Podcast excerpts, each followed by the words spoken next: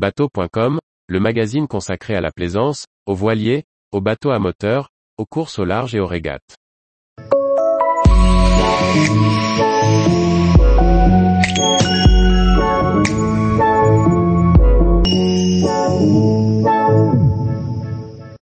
Comment préparer l'amarrage de son bateau pour affronter une crue? Par Olivier Chauvin. Lorsque la rivière commence à rouler des eaux brunes chargées de limon, que le courant se renforce, une crue s'annonce.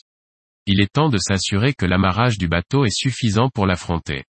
La rivière ou le fleuve où nous naviguons sereinement d'ordinaire est parfois pris de caprices, qui inquiètent à juste titre tout propriétaire de bateau. Un amarrage sérieux ne s'improvise pas, d'autant que l'on aura sans doute à l'ajuster en plein courant. Il est important de s'assurer que le bateau ne puisse pas venir sur le quai submergé, où il pourrait s'abîmer et surtout rester coincé à la décrue. Si possible, préférez un accostage sur ponton flottant qui vous évitera d'avoir à ajuster les amarres. À défaut et plus que jamais, faites faire aux amarres le tour du bollard ou de l'anneau pour revenir à bord. Il sera ainsi plus facile de relâcher ou reprendre de la tension, sans avoir à plonger les bras dans l'eau glacée au cas où le quai viendrait à être submergé. Soigner et doubler l'amarrage ne doit pas vous faire oublier que vous aurez à ajuster les amarres sous tension, et parfois dans des conditions inconfortables. Évitez tout empilage de nœuds inextricables. Surtout prévoyez que la hausse peut se poursuivre au-delà des côtes habituelles. Le bon sens terrien pourrait vous pousser à mouiller une ancre pour le cas où les amarres viendraient à manquer. Il s'agit d'une fausse bonne idée. La chaîne arrête tout ce qui passe à sa portée. Branches, herbes, sacs. Tout cela crée un amas qui atteint vite plusieurs centaines de kilos et offre prise au courant. Choisissez de préférence un stationnement à l'intérieur d'une courbe.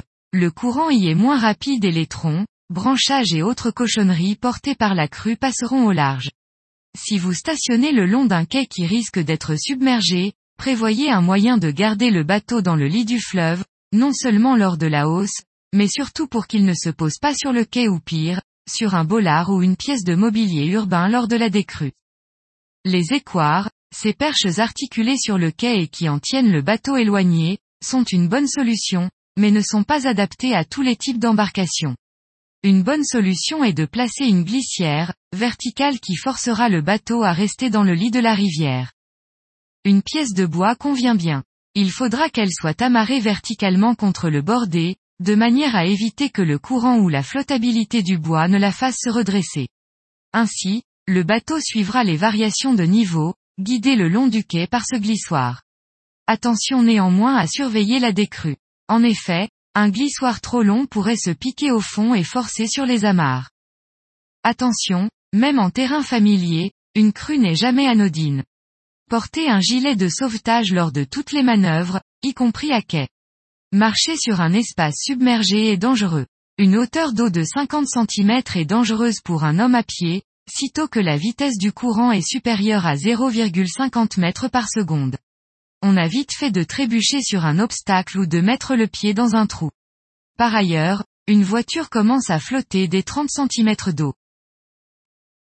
Tous les jours, retrouvez l'actualité nautique sur le site bateau.com. Et n'oubliez pas de laisser 5 étoiles sur votre logiciel de podcast.